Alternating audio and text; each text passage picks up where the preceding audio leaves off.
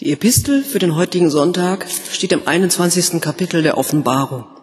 Sie ist auch gleichzeitig unser Predigtext. Und ich sah einen neuen Himmel und eine neue Erde, denn der erste Himmel und die erste Erde sind vergangen, und das Meer ist nicht mehr. Und ich sah die heilige Stadt, das neue Jerusalem, von Gott aus dem Himmel herabgekommen bereitet wie eine geschmückte Braut für ihren Mann. Und ich hörte eine große Stimme von dem Thron her, die sprach, siehe da, die Hütte Gottes bei den Menschen, und er wird bei ihnen wohnen, und sie werden seine Völker sein, und er selbst, Gott mit ihnen, wird ihr Gott sein. Und Gott wird abwischen alle Tränen von den Augen, und der Tod wird nicht mehr sein noch Leid, noch Geschrei, noch Schmerz wird mehr sein, denn das Erste ist vergangen. Und der auf dem Thron saß, sprach, siehe, ich mache alles neu. Und er spricht, schreibe, denn diese Worte sind wahrhaftig und gewiss. Und er sprach zu mir, es ist geschehen. Ich bin das A und das O, der Anfang und das Ende. Ich will dem Durstigen geben von der Quelle des lebendigen Wassers umsonst. Wer überwindet, der wird dies ererben. Und ich werde sein Gott sein und er wird mein Sohn sein.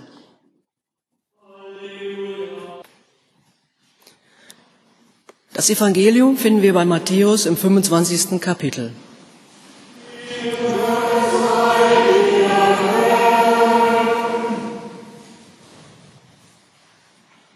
Dann wird das Himmelreich gleichen zehn Jungfrauen, die ihre Lampen nahmen und gingen hinaus dem Bräutigam entgegen. Aber fünf von ihnen waren töricht und fünf waren klug. Die Törichten nahmen ihre Lampen, aber sie nahmen kein Öl mit. Die Klugen aber nahmen Öl mit in ihren Gefäßen samt ihren Lampen. Als nun der Bräutigam lange ausblieb, wurden sie alle schläfrig und schliefen ein. Um Mitternacht aber erhob sich lautes Rufen. Siehe, der Bräutigam kommt, geht hinaus ihm entgegen. Da standen diese Jungfrauen alle auf und machten ihre Lampen fertig. Die Törichten aber sprachen zu den Klugen, Gebt uns von eurem Öl, denn unsere Lampen verlöschen. Da antworteten die Klugen und sprachen, Nein, sonst würde es für uns und euch nicht genug sein. Geht aber zu den Händlern und kauft für euch selbst. Und als sie hingingen zu kaufen, kam der Bräutigam. Und die bereit waren, gingen mit ihm hinein zur Hochzeit. Und die Tür wurde verschlossen. Später kamen auch die anderen Jungfrauen und sprachen, Herr, Herr, tu uns auf. Er antwortete aber und sprach, Wahrlich, ich sage euch, ich kenne euch nicht. Darum wachet, denn ihr wisst weder Tag noch Stunde.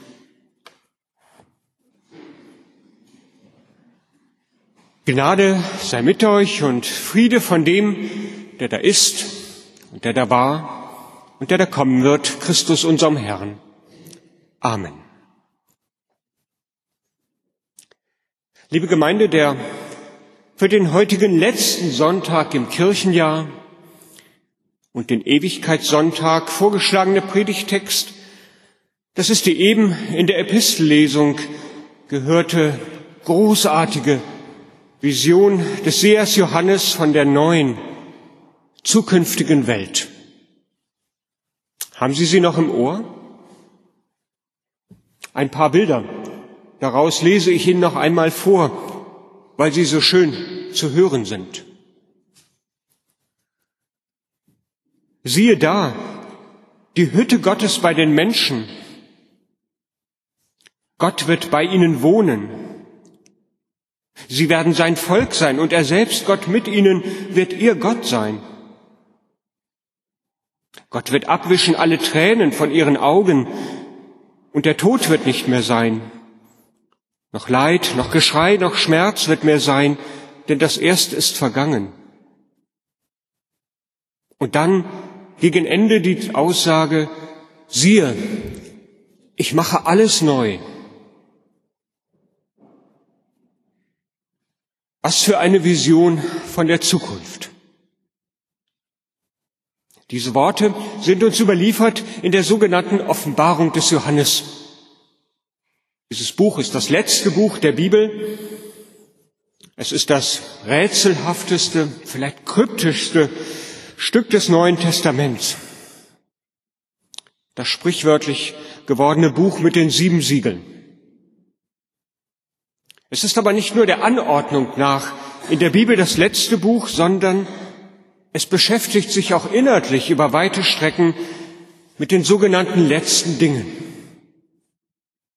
Den Zeiten, den Dingen, die zur Endzeit der Welt, dieser Welt geschehen sollen. Der Verfasser, der Seher Johannes, der schreibt von der griechischen Insel Patmos, so im, um das erste Jahrhundert nach Christus. Eine Zeit, die von großer Trübsal für die junge christliche Gemeinde geprägt war. Äußere staatliche Verfolgung gab es durch die römische Gewaltherrschaft und innere Anfechtung in der Gemeinde. Große Not, Leid und Elend kennzeichneten die Welt, in der Johannes sich wiederfindet. Und gerade in dieser von ihm selbst als chaotisch empfundenen Zeit, da erhält er von Gott den Auftrag, von diesen Dingen zu reden, sie einzuordnen und von Gottes verheißener Zukunft zu sprechen.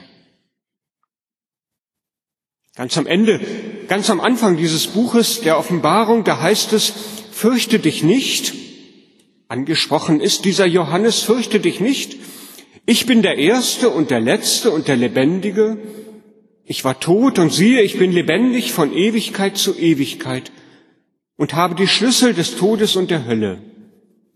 Und nun schreibe, was du gesehen hast und was ist und was geschehen soll danach. So heißt es am Beginn des Buches der Offenbarung des Johannes. Und dann ist es tatsächlich so, dann schildert Johannes in 22 Kapiteln in sieben Sendschreiben, wie es heißt, drastisch das Leiden und die Schrecknisse, denen die damalige kleinasiatischen Gemeinden ausgesetzt waren. Und ganz visionär, in ganz starken symbolischen Bildern, wir haben sie eben gehört, schließlich ganz am Ende, da erzählt er von dem, was danach kommen soll. Unruhe und Sorge, die es gab, die die Menschen damals noch teilten, das soll überwunden werden. Die Menschen, die mutlos waren, voll Sorge, sie sollen einen Blick in die Zukunft bekommen, die Gott verheißt. Die Zukunft der zukünftigen Welt.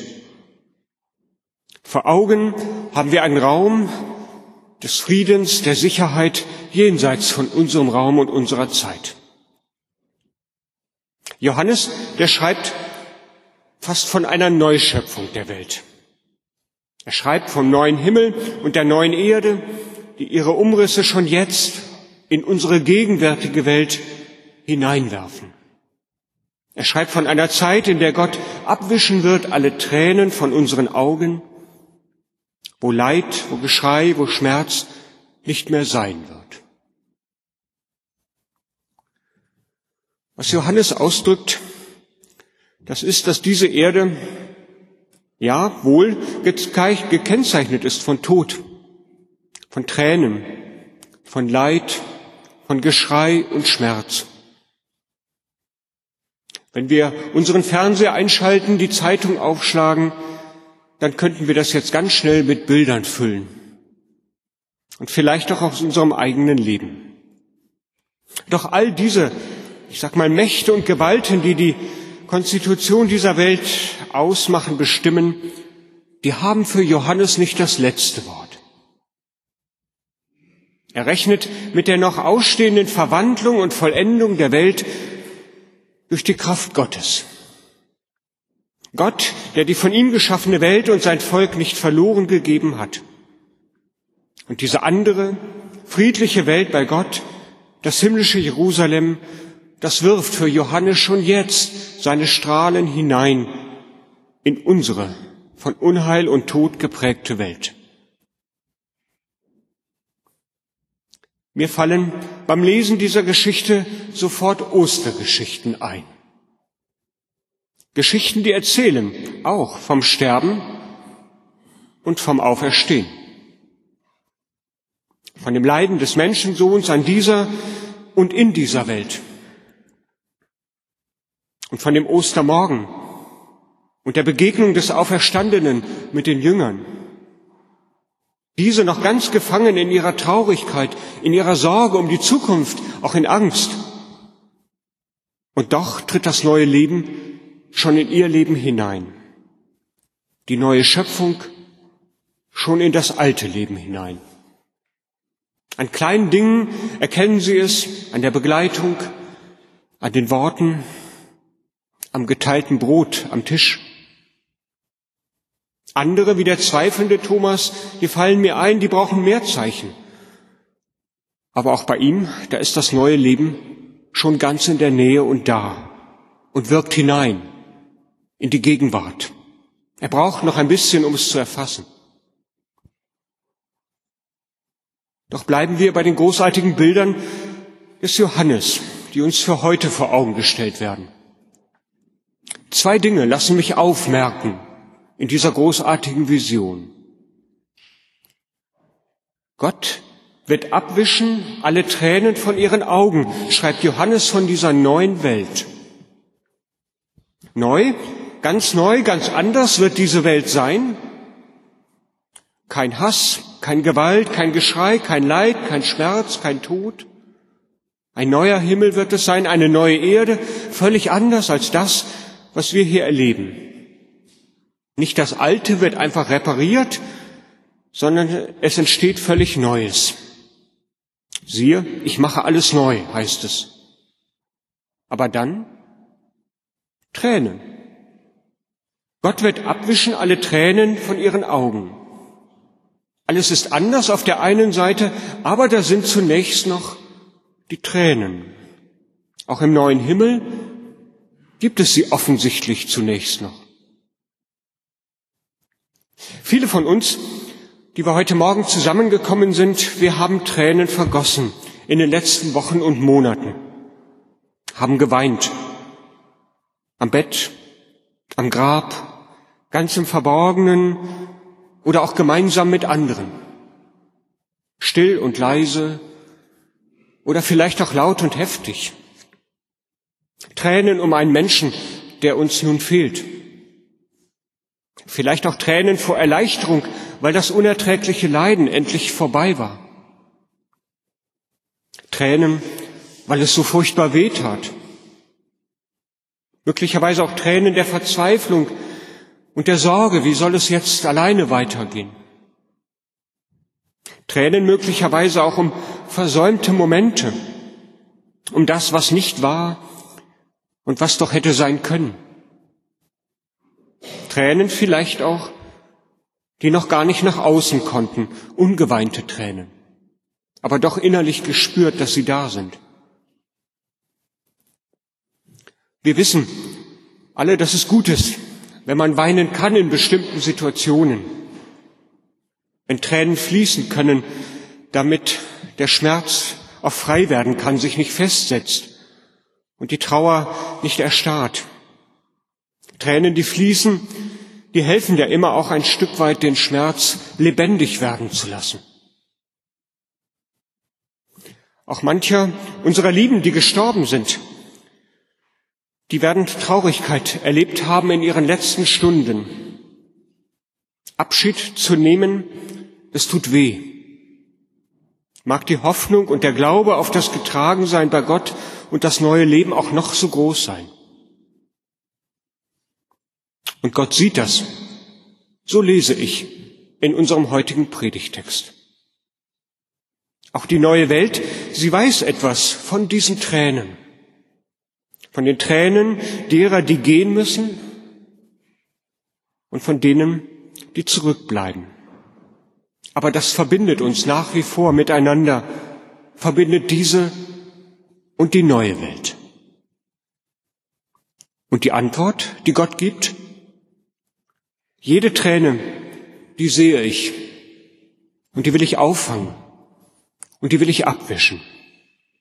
Oder wir könnten es auch mit unserer biblischen Jahreslosung sagen, ich will euch trösten, wie einen seine Mutter tröstet.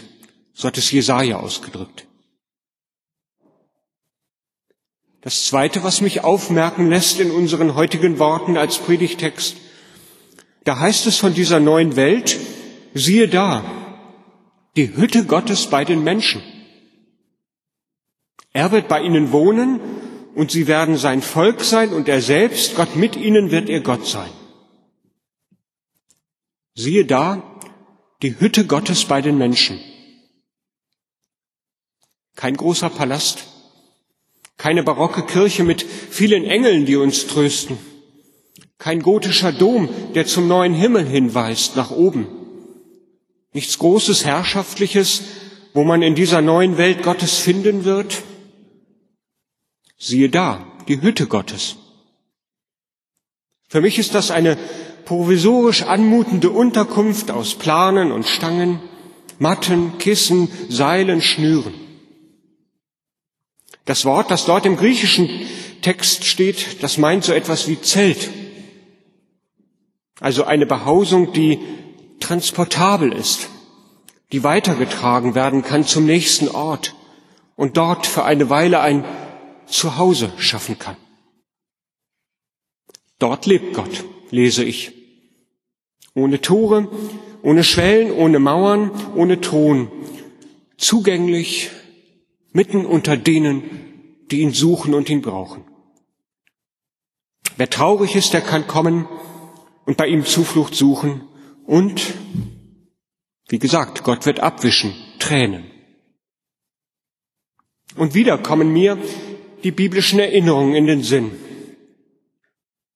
Wenn wir heute in einer Woche am Adventskranz die erste Kerze anzünden und auf Weihnachten zugehen, dann erinnern wir uns daran, dass Gott sich schon einmal zu uns aufgemacht hat und mitten unter den Menschen gewesen ist, als Mensch unter Menschen in einer Hütte oder besser gesagt einem Stall, so erzählt uns das Evangelium. Einem Stall, einer Hütte ist er zur Welt gekommen, ohne Tore, ohne Schwellen, ohne Mauern, ohne Thron. Arme Hirten konnten zu ihm kommen, ebenso wie Weise und Hochgestellte aus dem Morgenland. Der Stall, das war eine Behausung provisorisch und vorübergehend und mittendrin die Krippe als Zentrum des neuen Lebens. Und ich erinnere mich, Seit jenem ersten Weihnachten hat Gott an vielen Stellen sein Zelt aufgeschlagen. Er war den Menschen nahe, hat ihre Tränen damals abgewischt und sie getröstet. Er hat Menschen gezeigt, wie das geht, Leid zu mindern, Schmerzen gemeinsam zu tragen, zu trösten, Tränen zu trocknen und so dem Tod seinen Stachel zu nehmen. Jesus hat die Nähe Gottes zu den Menschen in einem menschlichen Leben spürbar werden lassen, hat Menschen gezeigt, was, wie es aussieht, wenn Gott bei ihnen wohnt. Viele Geschichten aus den Evangelien, sie erzählen uns davon. Ein Vorgeschmack auf dieses neue Jerusalem ist das schon. Mit der Krippe, mit dem Leben Jesu und schließlich mit dem Auferstehen nach dem Leben und Tod, da scheint es hinein in diese Welt. Und dazwischen wir. Wir heute Morgen auch.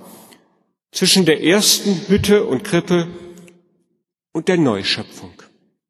Wir, die wir in diesem Jahr vielleicht Abschied nehmen mussten von Menschen, die uns nahe standen, wichtig waren, Teil unseres Lebens. Und da gibt es Zeiten und Orte, vielleicht haben wir das so empfunden in dieser Zeit, da schien Gott ganz weit weg zu sein, nicht bei uns Menschen zu wohnen. Da haben wir nur die Tränen gespürt, die Traurigkeit, sterben, haben vielleicht an einem Grab gestanden, Tränen, die wir geweint haben. Aber Gott ist nicht verschwunden aus dieser Welt. In Christi Auferstehung hat er gezeigt, dass wir ein neues Leben erwarten dürfen. Das höre ich heute Morgen ganz neu aus den Worten des Sehers Johannes. Wenn es einst vollendet ist, dann mag es so aussehen, vielleicht, wie Johannes das mit seiner großartigen Vision beschreibt. Noch ist das nicht so weit. Aber es wirkt schon hinein in diese Welt. Gott wartet auf uns. In dieser Zeit, da wo wir traurig sind oder wo wir merken, dass sich langsam auch Erleichterung einstellt in diesem Leben. Das ist die Hoffnung, die uns gegeben ist und der, der wir uns festhalten dürfen und die ein Vorgeschmack ist auf das neue Jerusalem. Wenn ein lieber Mensch, liebe Gemeinde, aus unserem unmittelbaren Umfeld gestorben ist, dann tut das weh. Das Leben wird auch danach nicht einfach wieder so sein, wie es davor war, wenn der Tod in unsere Mitte getreten ist. Es wird anders sein. Sie werden es vielleicht in den letzten Wochen und Monaten schon gespürt haben. Aber die Zusage ist, wir dürfen uns darin zurechtfinden, weil Gott selber schon seine Hütte aufgebaut hat in unserer Welt und unserem Leben. Es gibt Halt, es gibt Trost, es gibt Hoffnung, weil wir zusammen mit allen, die uns im Tod vorausgehen, nicht aus der Gemeinschaft mit Gott herausfallen. Auch das dürfen wir hören. Diese Gemeinschaft Gottes mit seinem Volk, die bleibt fest bestehen. Gott sucht die Gemeinschaft mit uns Menschen in diesem Leben und über dieses zeitliche Leben hinaus. Er knüpft ein Band zu uns Menschen in Zeit und Ewigkeit. Ja, wir sehen in dieser Welt noch das Leidvolle und Chaotische. Aber uns ist als Christen zugesagt, dass die lebensfeindlichen Mächte nicht das letzte Wort behalten werden. Die Umrisse des kommenden Heils, die dürfen wir schon erahnen. Und der Friede Gottes, der höher ist als alle Vernunft, er bewahre unsere Herzen und Sinne in Christus Jesus, unserem Herrn. Amen. Lassen Sie uns miteinander singen mit Kurt Marti von dieser neuen Welt, die schon hineinscheint in unsere Zeit.